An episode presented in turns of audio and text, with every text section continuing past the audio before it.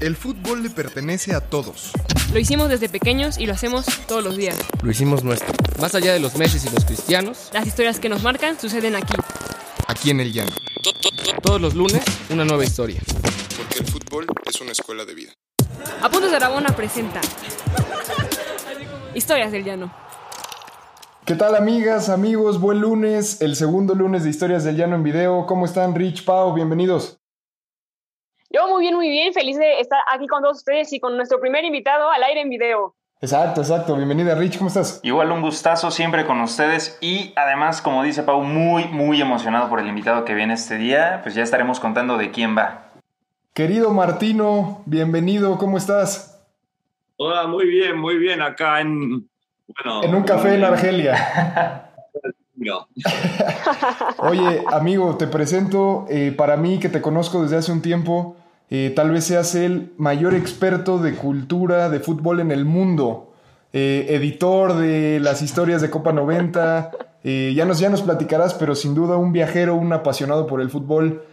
Cuéntanos un poquito cuál ha sido el camino, cómo llegaste hasta, hasta acá, qué haces allá en Argelia o dónde estás. Bueno, eh, de- no, en realidad soy. eh, puso un otro back- background porque es más interesante. Estoy en Roma. Eh, estoy en Roma visitando mi, mi familia por un poco después de ese periodo de cuarentena. Eh, de background, no, sé, nací en Los Ángeles con una madre italiana, padre americano, estadounidense. y obviamente mm, viajando mm, cada que muchos veranos y inviernos en, en Italia desvelopé esa pasión ridícula por el fútbol y siendo el niñito un poco a Los Ángeles que le gustaba el fútbol me, me entré también de pequeño con todo un otro grupo, un otro lado de la ciudad, un otro lado de gente que nunca había experienciado. Entonces se formó mucho parte de mi identidad desde esa cosa de fútbol. Y pues a la universidad me puse a estudiar sociología, entré a sociología del fútbol con una concentración. ¿Ok? Y después de eso me fui en Italia para comenzar a trabajar con varias organizaciones que luchan por derechos de hinchadas, de aficionados, como, como uno lo quiere decir, o fanáticos, o ultras, o barras bravas, o todos los varios lados de, de, de pasión que puede existir en una grada. Y también con eso trabajé haciendo también mucho trabajo en, en, dirección social sobre el fútbol y desvelupes, fútbol con refugiados, fútbol uh, contra, contra el sexismo, este tipo de programas. Okay. Pues desde acá hizo un, seis meses trabajando con la Rete Fare, que es la organización oficial de la UEFA que hace campañas de antirracismo. Y de allá conocí a uno en prácticamente y de allá se pasó un, un, momento clave en mi vida donde conocí a uno por Facebook que me contacté para pedirme unas cosas y era uno que estaba creando una revista de fútbol en Montreal. Entonces me fui a Montreal para vivir por un año ilegalmente en Canadá. Viva la ilegalidad.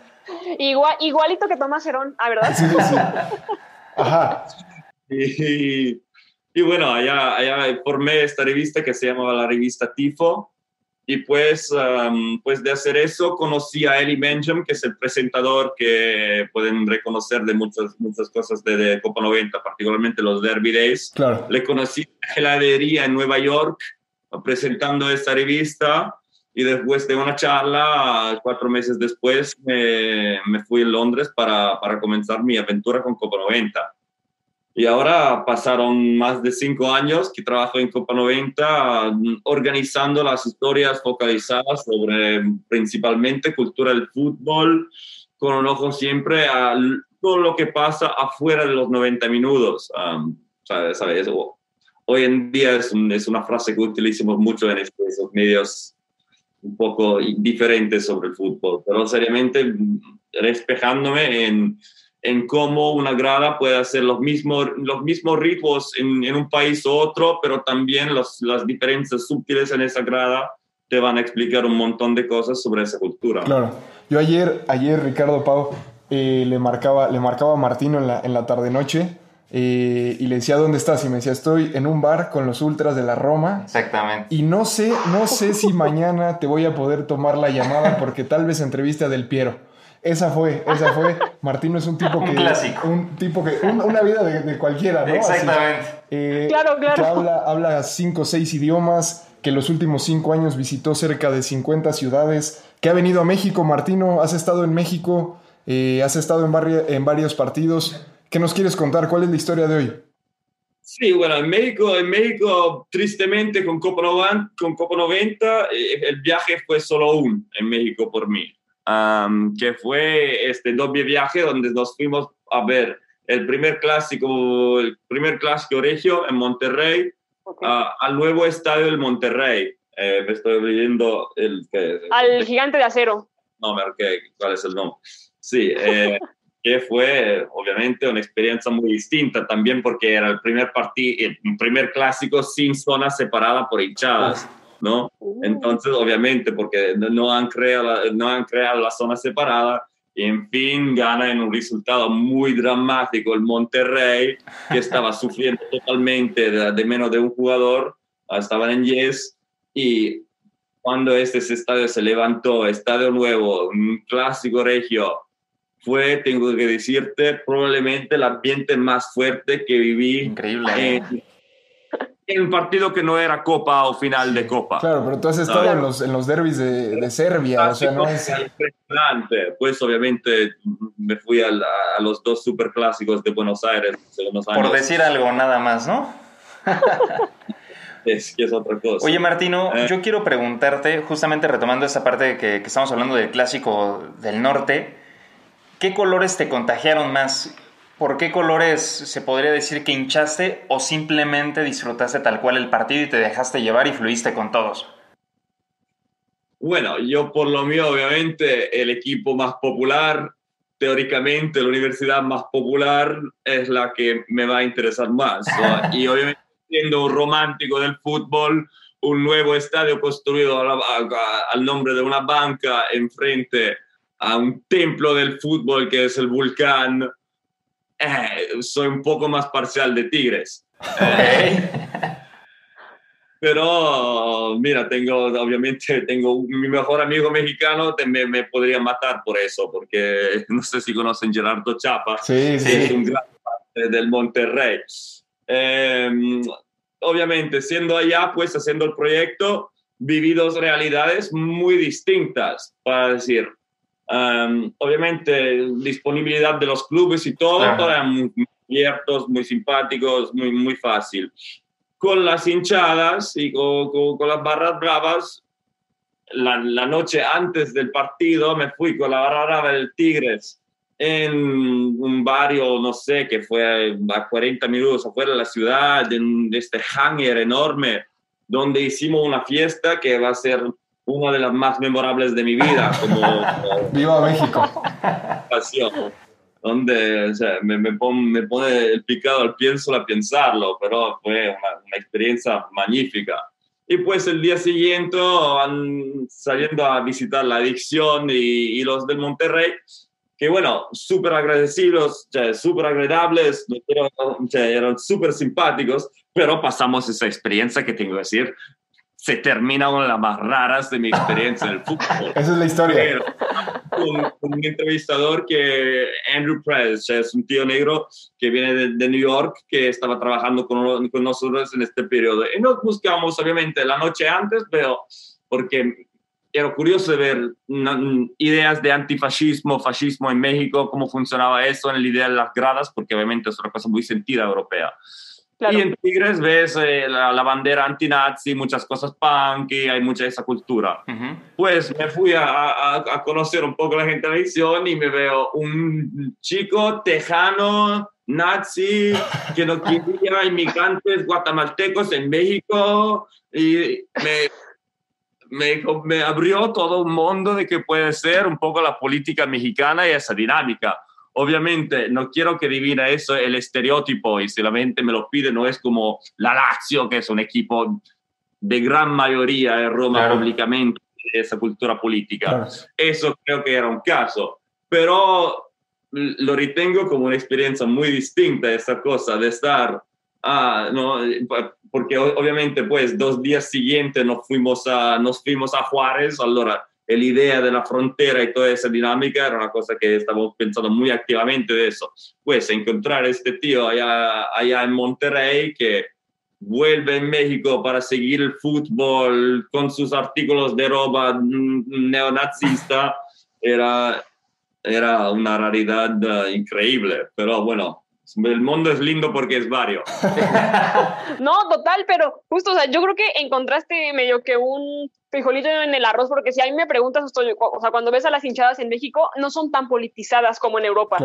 O sea, es, o sea, lo que me dices yo veo, o sea, yo jamás he visto a un neonazi o, a un, o algo así tan políticamente activo, tan aferrado a una barra, por ejemplo. Y, ni siquiera en Monterrey, que ahorita es una este hinchada bastante grande. Este tío era uno que volvía muchas veces y que probablemente tiene un primo allá que está en la hinchada de la visión. Yo no puedo, no, no voy absolutamente categorizar la barra brava de Monterrey con un, con un aspecto político, no. mucha diversidad, abertura, cerveza, esparrilla y alegría todo el tiempo. claro. ¿Cómo fue, cuál, digamos, cuál fue tu mejor experiencia con una, con una hinchada en México? ¿Con quién te quedas? Bueno, la, la, más linda experiencia fue con eh, el cartel de Juárez. Ah, wow. Estaba rara que, bueno, a veces oigo cosas y tienen una reputación un poco difícil, pero estar en el taller con ellos, que me contaban un poco todas las dinámicas que, que han pasado en los años de, de, cambiar de equipo, um, que los lo cobras, los, india, los indios, hasta a los, a los bravos.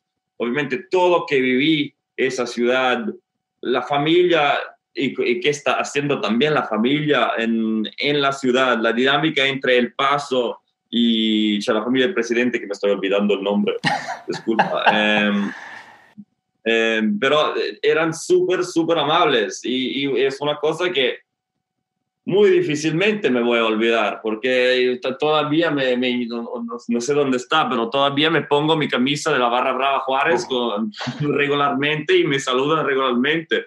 Y un poco todo el ambiente, el taller, las, las, discusiones sobre qué han pasado, la filosofía de, de, ser el cartel los buenos y no de los malos, um, dinámica de seguir el equipo femenino, son, son uno de los primeros que vi en México antes del fenómeno recién de seguir el fútbol, que ya lo estaban siguiendo regularmente, también porque hay esta temática de feminicidio en la ciudad, entonces...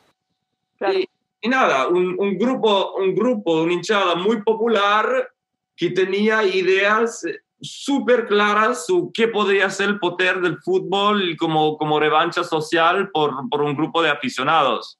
Pero no como cuando yo lo hablo de mí con mis amigos acá en Italia, donde estamos todos leyendo libros de fútbol porque somos súper... Solamente porque por ellos era la cosa natural de hacer y eso me, me dejó muy impresionado. Oye, Martino, hablando de esta dinámica, eh, quiero que me, que me cuentes, que, que, le cuentes, por supuesto, a la gente que nos está viendo, ¿cómo, cómo alguien como tú, con, pues, con, esta cultura, ¿no? Me, refiero a la parte italiana, a la, parte estadounidense, ¿cómo se abre paso eh, en, en específico, por ejemplo, con la fanaticada mexicana y cómo te reciben de buenas a primeras? ¿Cuál es el lenguaje del fútbol eh, que, permite abrir esta brecha entre culturas? cuando lo describo a la gente, la cosa más simple es decir, no, tengo, tengo eso, tengo eso, hay una puerta y tengo cualquier cosa redonda y hay una pelota, ya está, una cosa redonda. Entonces acá yo puedo jugar, ¿no? Esa idea que se puede crear un acto de, de divertimiento tan simplemente, con cualquier tres objetos, basta que uno está tonda y puede ser una latina, puede ser un vaso, puede ser cualquier cosa. Eso es la dinámica que te lo explote, es el deporte con menos reglas, con, eh, y por eso la cosa más simple e imaginable al mundo.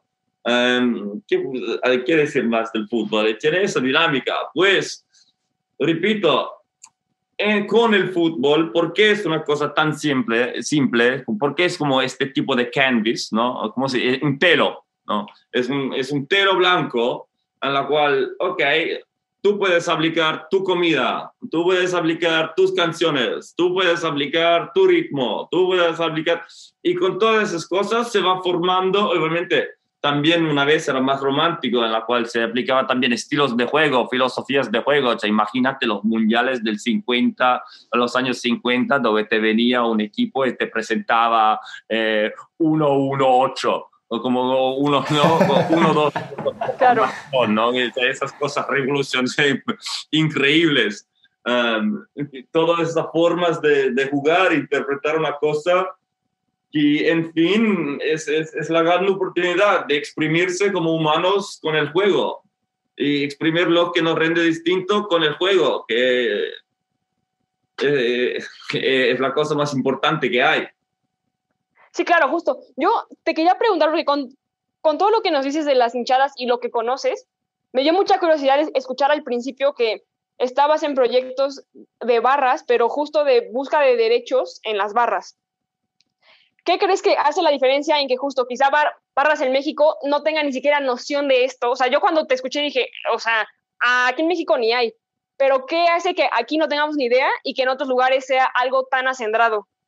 Bueno, el, el, el fenómeno de partir a derecho por grupos de aficionados, para hablarlo más genéricamente, ¿no? Porque en Barras Bravas hay, había unos experimentos o tentativos en Argentina, pero obviamente son 12, años que no hay visitantes, entonces, entonces en Argentina también están falleciendo totalmente en cualquier tentativo de, de, de tener un derecho o una forma de diálogo sostenible.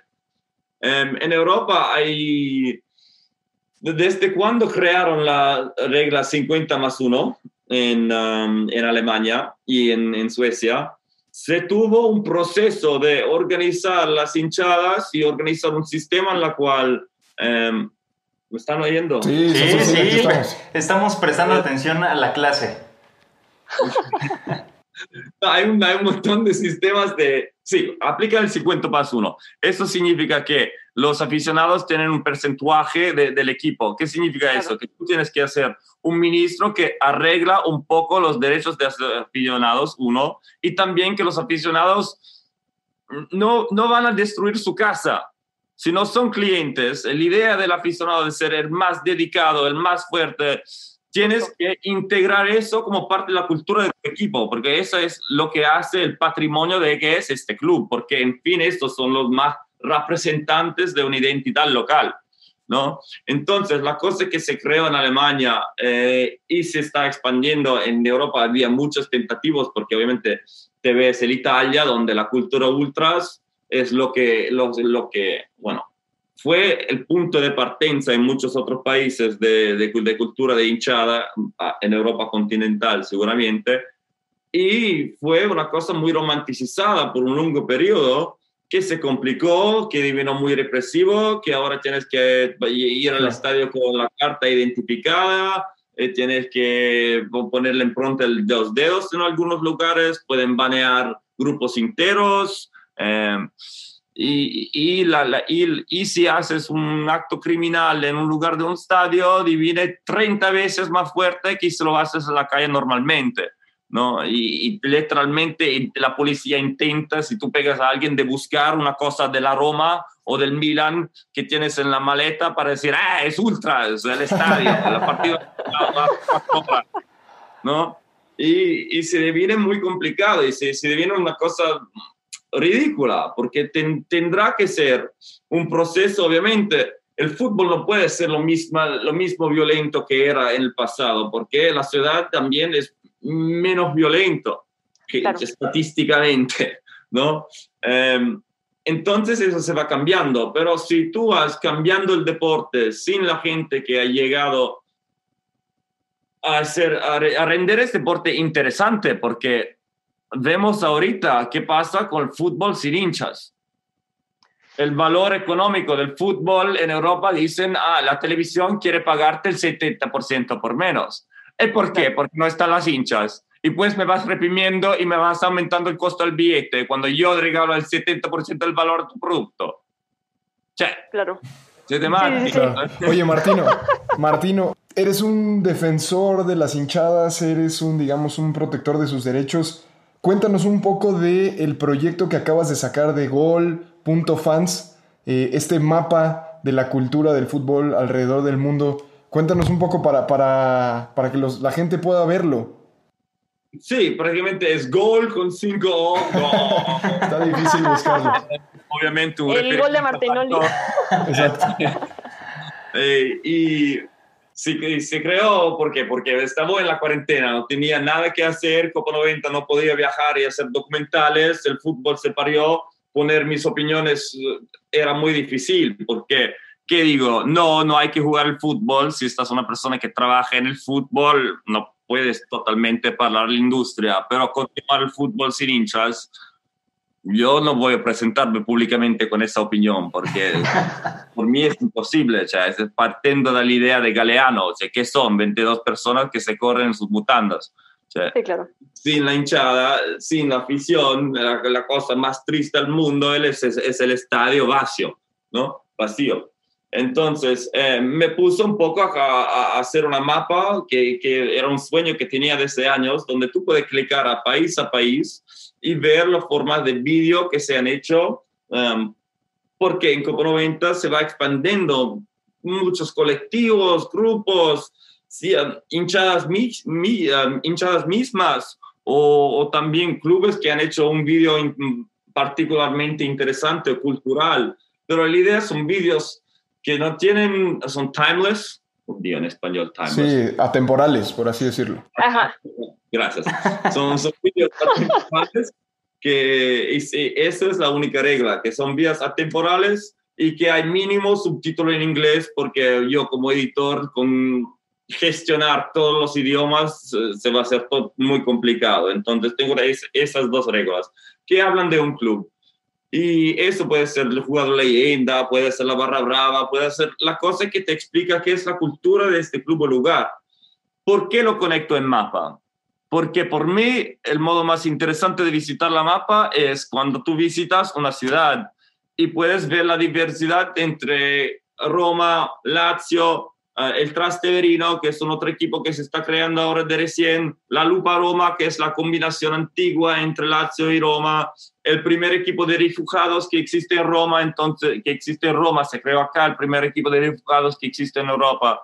Y entonces te da una dinámica más completa Claro. de, de este lugar trámite el fútbol, porque obviamente conoces Lazio por su política, Roma por sus historias, sus leyendas, sus jugadores, um, conoces, eh, ves estas nuevas realidades de fútbol experimental en la ciudad turística que hacen, lo hacen un poco cool, un poco trendy, y pues ves esta otra realidad de, de fútbol por refugiados que, que ni te lo imaginabas en la misma ciudad de Lazio. Claro, mira, ¿No? de hecho, eh, Pau, Rich y la, y la gente que nos escucha, en México, en el mapa, eh, en México sale un documental que hicimos nosotros eh, sobre las gardenias de Tepito en, con Copa, sale el gringo Cholo, eh, allá de la frontera sale un documental de igual de Bleacher Report. Entonces está está súper interesante, la verdad es que si les interesa el tema de la cultura del fútbol, vale muchísimo la pena. Pues yo lo que veo de. Martino es que eh, él, él nos lo comentaba ayer y, y tal vez está mal que me, que me robe su frase, pero tiene exceso de fútbol. Y, y digo, pero, pero, pero es delicioso este entramado que, que plantea además porque, digo, nos, aquí nos está contando poquitas cuestiones, poquitos ángulos de todas estas historias y la neta yo tengo ganas de estar ahí en Roma eh, frente al Coliseo con un cafecito, ¿no? O un gelato eh, o, estar solamente ahí frente a él y estar platicando todas estas historias. No sé qué pienses tú, Pau, cuéntame. Digo, te veo ahorita un poco quieta, ¿no? Con tu muñequito y todo esto. Eh, de, de pronto hasta tendrías que estar tomando la taza con tu manita, pero pues cuéntanos. No, pues básicamente, o sea, lo que nos presenta Martino es un mapa del llano internacional, ¿no? Que era, que era justo lo que, lo que comentamos. Entonces, básicamente, creo yo que para cualquiera después de la cuarentena que quiera de alguna manera embarcarse en un viaje de mochilazo futbolero, creo que es justo, o sea, como el mapa turístico que tendrían que ver. La guía roji Eh, para ir internacional. desde las gardenias de, de Tepito hasta India, Grecia, Ucrania, o sea, tiene 35 países ahí que dices, wow, o sea, yo cuando me metí a verlo dije, no manches, me voy a salir porque esto va a ser súper adictivo y ya no voy a querer jugar Exacto. y voy a querer viajar entonces, pero sí, no, o sea, básicamente, ojalá y sí le puedan dar un buen vistazo porque vale muchísimo la pena. Así es. Martino, muchas gracias por estar. Y también señálame si hay un vídeo que hay que poner, hay una mail específica, la más gente que me pasa cosas, que me señala vídeos, lo más interesante que lo vamos a render todos juntos. Porque, en fin, ¿por qué es interesante la mapa? La mapa eh, explica el fútbol con vídeos. Vídeos es una forma de arte de equipo.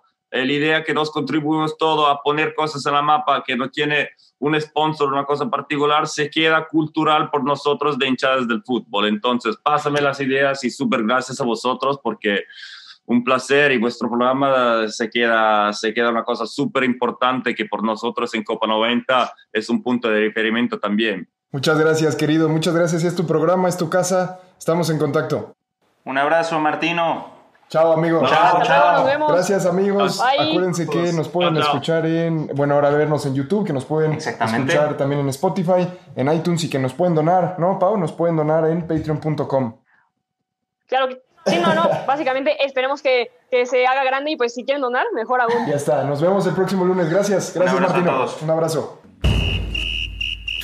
¿Quieres más historias? Síguenos en todas nuestras redes sociales como Apuntes de Rabona para ver el mundo desde el fútbol.